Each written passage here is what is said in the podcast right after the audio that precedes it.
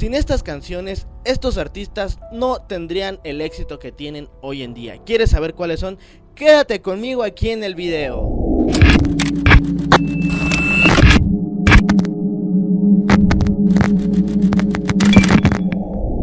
En el año 2005, Gold Star Music y Naldo se juntaron para crear Sangre Nueva 2. Esta compañía fue una de las pioneras en lanzar artistas, pero su intro, su intro fue el de los primeros donde juntó a varios artistas. Estaba Daddy Yankee, Tego Calderón, Wisin y Yandel, Zion, Don Omar y Julio Voltio. Esta canción dura 5 minutos y medio y fue de las primeras que marcaron pues la tendencia de hacer temas muy largos.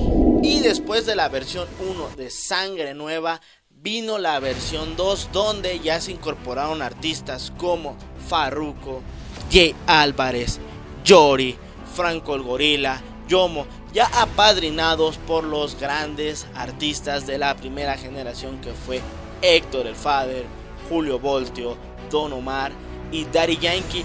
En este remix ya se incorporaron, les repito, Farruko y Arcángel, que estos artistas después de este remix empezaron a salir en uno, en otro y en otro y en otro, hasta parecería, parecería que eran el arroz que no podía faltar en cualquier comida donde vas a sacar un remix, mete a Arcángel. Voy a sacar un remix, mete a Farruko, porque ellos tienen un boom especial donde cambian el tema. El tema puede estar así. Y de repente viene Farruko y le mete el boom y empiezas a bailar, empiezas a gritar. Y viene Arcángel y pasa lo mismo. Hay otros artistas que de plano hacen remix que dices, ¿qué carajos estás haciendo ahí? Uno de ellos es Pitbull. Pitbull es el señor remix, el que yo quiero estar contigo. Aunque yo esté cantando en otro tono, yo quiero estar en el remix y no me gusta esa parte de Pitbull. Tiene buenos temas, pero no me agrada para nada y Arcángel y Farruko son de los mejores artistas que puede haber para meterse en un remix. Y otro de los temas que marcó la historia del género urbano es el de Rastrillera. Recordemos que la primera parte son Jake y Maximan, Joel y Randy y Gelo Star. Después ese tema causó tanta sensación, pero fue tanta, de verdad fue tanta que a lo mejor ustedes que me están viendo no conocen la segunda parte. Hay una segunda parte donde son 20 minutos. Sí, me están escuchando bien. 20 minutos de puro perreo intenso donde estaba Plan B, estaba Chino Nino, estaba Gelo Star, obviamente los artistas principales, Joel y Randy, Jake y Maxima, y se fueron incorporando más y más y más artistas. La parte más épica de ese tema es la parte de Dálmata. Todo mundo conoce esa parte. También estaba Farruko cuando estaba empezando, Bertito de Trevolcán, Jessiquita. Hay demasiados artistas en ese remix. Yo les estoy mencionando algunos artistas porque la verdad son tantos, son tantos que yo mismo reconozco que se me van algunos nombres. Si se me va algún nombre o algún remix, déjame en los comentarios, no pasa nada. Yo acepto críticas buenas, críticas malas. Dime, ¿sabes qué, Cristian? Te faltó tal remix, te faltó tal artista. Y no se preocupen, podemos hacer una parte, dos partes, tres partes, las partes que sean necesarias para cubrir esta gran parte de la música urbana que son los remix. Y ya vi que estás aquí viendo el video, yo sé que te gustó, no me mientas. Suscríbete, activa la campanita, deja tu comentario, compártelo, es gratis, no pasa nada. Tú suscríbete, también nos puedes seguir en nuestras redes sociales como Reggaeton City México en Facebook, en Instagram, en TikTok, en Twitter, en Kawaii, en todas las plataformas nos puedes seguir como Reggaeton City. También descarga la aplicación en tu tienda favorita. Otro de los temas que marcó la trayectoria y la historia del género urbano. Ahora, estos artistas ya tenían su trayectoria, pero de verdad que los colocaron en otro plano internacional. Estamos hablando del tema de Noche de Entierro. La primera parte salió pues, la normal, los típicos artistas ya consolidados, pero pero vinieron los artistas de la camada nueva, la sangre nueva, que es Arcángel, Joel y Randy y De La Ghetto. Recordemos que estos artistas siempre andaban juntos, después se pelearon, Pero Noche de Entierro Remix, donde también está la reina del género urbano, Ivy Queen. Recordemos que Ivy Queen siempre, siempre, siempre se ha caracterizado por sus vestuarios, por sus peinados, por sus uñas. Es un tema que de verdad 2021 lo seguimos cantando, lo seguimos coreando. Yo personalmente he ido a conciertos de todos los artistas que han participado en esa canción y la cantan y pasa el tiempo y la seguimos bailando y no la olvidamos. Otro de los temas que marcó la historia y la carrera de muchos artistas, a lo mejor la primera parte no, porque ya estaban los artistas consolidados y tal vez por eso pegó el tema como pegó. Y estamos hablando de Mayor que yo, donde estaba Daddy Yankee, estaba Wisin y Yandel, estaba Looney Tunes con ese tema. Y vino la segunda parte donde nada más Wisin y Yandel incorporaron a Tony Dice. Después Pasaron los años y regresaron los originales. Solamente se sumó Don Omar a ese remix. Y la parte 4, la parte 4 donde ya se metió Farruko, se metió Osuna, se metió Alexio, fue la parte que más llamó la atención de toda la gente. Y sacaron otra versión que podría decirse que 2.5, 3.5, 4.5, no sabemos pero en esa parte ya se incorporó Prince Royce, se incorporó J Balvin.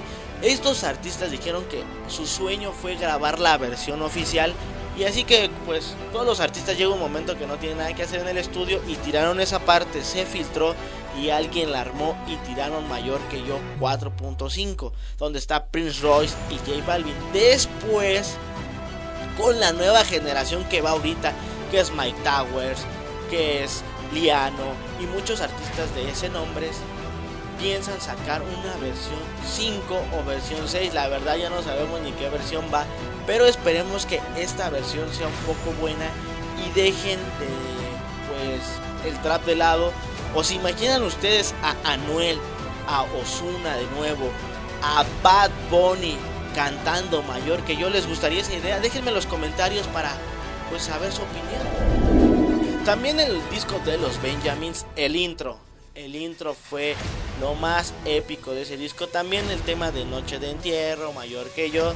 Prácticamente ese disco tuvo unos buenos temas. El intro de verdad, imagínense, Héctor el Father, Zion, Don Omar, Julio Voltio, Wisin y Yandel y Tego Calderón, la leyenda Tego Calderón en un tema prácticamente yo que recuerdo, eso fue de los primeros temas largos donde se juntaban varios artistas, porque recordemos que el género antes era uno o dos, y ya era mal visto o era como que de que pues, está muy raro, ¿no? Ya ver tres, pero se juntaron estos cinco artistas en el año 2005. Han pasado 16 años. ahorita hay temas pues prácticamente ya de dos o tres, ya rara la vez vemos temas de más artistas porque creo que ya están regresando a la época donde solo brillo yo y si eres mi mejor amigo te invito. Y pues dejaron atrás los remix.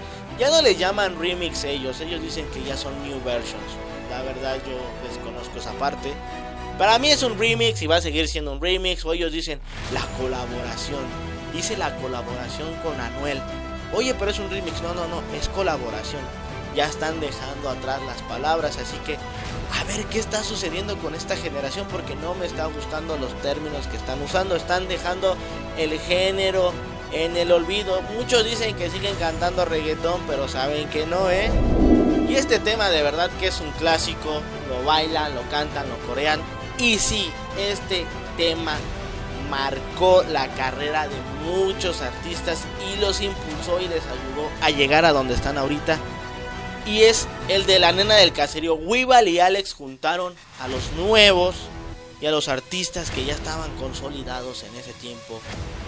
Ñengo Flow, Chino Nino, Jay Álvarez, Farruko, Yadiel, este tema fue un boom, de verdad fue un boom.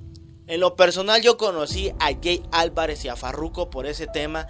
La nena del caserío fue un trancazo mundial, mundial, Porque yo cuando conversaba con Farruko, porque tuve una amistad con él hace muchos años, me dijo, este tema, este tema me lanzó a nivel internacional. Por este tema conocí Chile, conocí Argentina, conocí México, conocí Venezuela, conocí Argentina.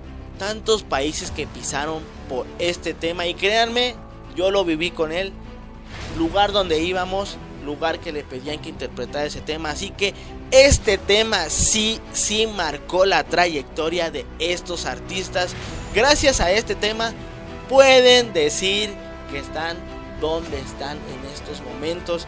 Y también se rumora que viene una segunda parte. La verdad desconozco. Le voy a preguntar a Alex de Grace. Tenemos una amistad con él. Que es uno de los creadores del tema. A ver si es verdad que viene o no viene una segunda versión. O simplemente ellos van a dejar que los artistas la tomen y la preparen, la mezclen, la mastericen y la hagan como ellos quieran, siempre y cuando respetando la esencia de este tema que es la nena del caserío. Y eso fue todo en el video de hoy. Yo soy su amigo Christian Music. Recuerden seguirnos en todas nuestras redes sociales como Reggaeton City México, Facebook, Instagram, TikTok, la plataforma que a ti más te guste.